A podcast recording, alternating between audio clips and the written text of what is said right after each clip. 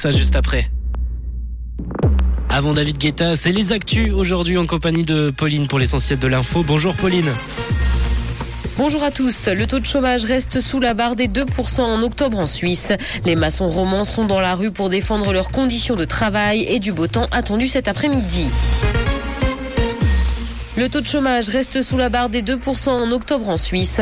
À la fin du mois, le taux était d'1,9% dans le pays, soit le même qu'en septembre où il avait atteint son plus bas niveau depuis 20 ans. Le taux est resté stable dans la quasi-totalité des cantons où il n'a augmenté ou diminué que de 0,1 point. Une baisse du chômage a par ailleurs été constatée chez les jeunes de 15 à 24 ans. Il est passé de 2,1% en septembre à 1,9% en octobre. Les maçons romans sont dans la rue pour défendre leurs conditions de travail. Ils ont entamé ce matin une mobilisation et vont défiler dans les rues à Lausanne, Genève et Fribourg notamment avant de se regrouper mardi pour une grande manifestation à Lausanne. Ce mouvement social devrait faire tourner au ralenti la plupart des chantiers romans.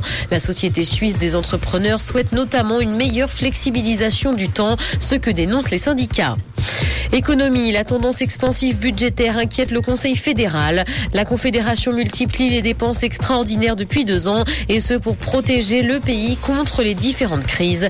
Le Parlement doit adopter début décembre le budget 2023 et Berne en profite donc pour renouveler ses appels à la restriction. Si les choses continuent comme ça, la Confédération pourrait ne plus respecter le principe de frein à l'endettement dès 2024.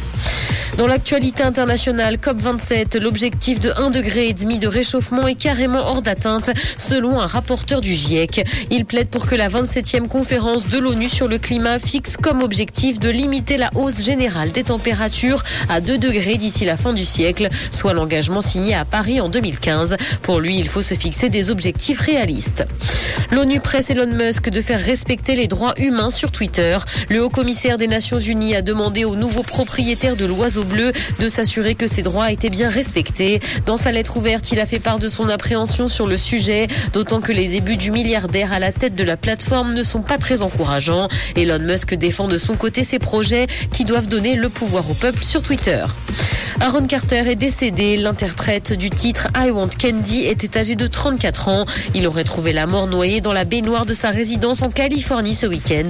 Il était également connu pour être le petit frère de Nick Carter, l'un des membres des Backstreet Boys. Il a débuté sa carrière musicale à 7 ans et a notamment été en couple avec Hilary Duff et Lindsay Lohan. De nombreux hommages lui ont été rendus depuis l'annonce de son décès. Le soleil sera au rendez-vous cet après-midi malgré la présence de quelques nuages. Côté température, le mercure affichera 13 degrés à Nyon et Yverdon ainsi que 14 à Lausanne et Morges. Bon après-midi à tous sur Rouge. C'était la météo, c'est Rouge.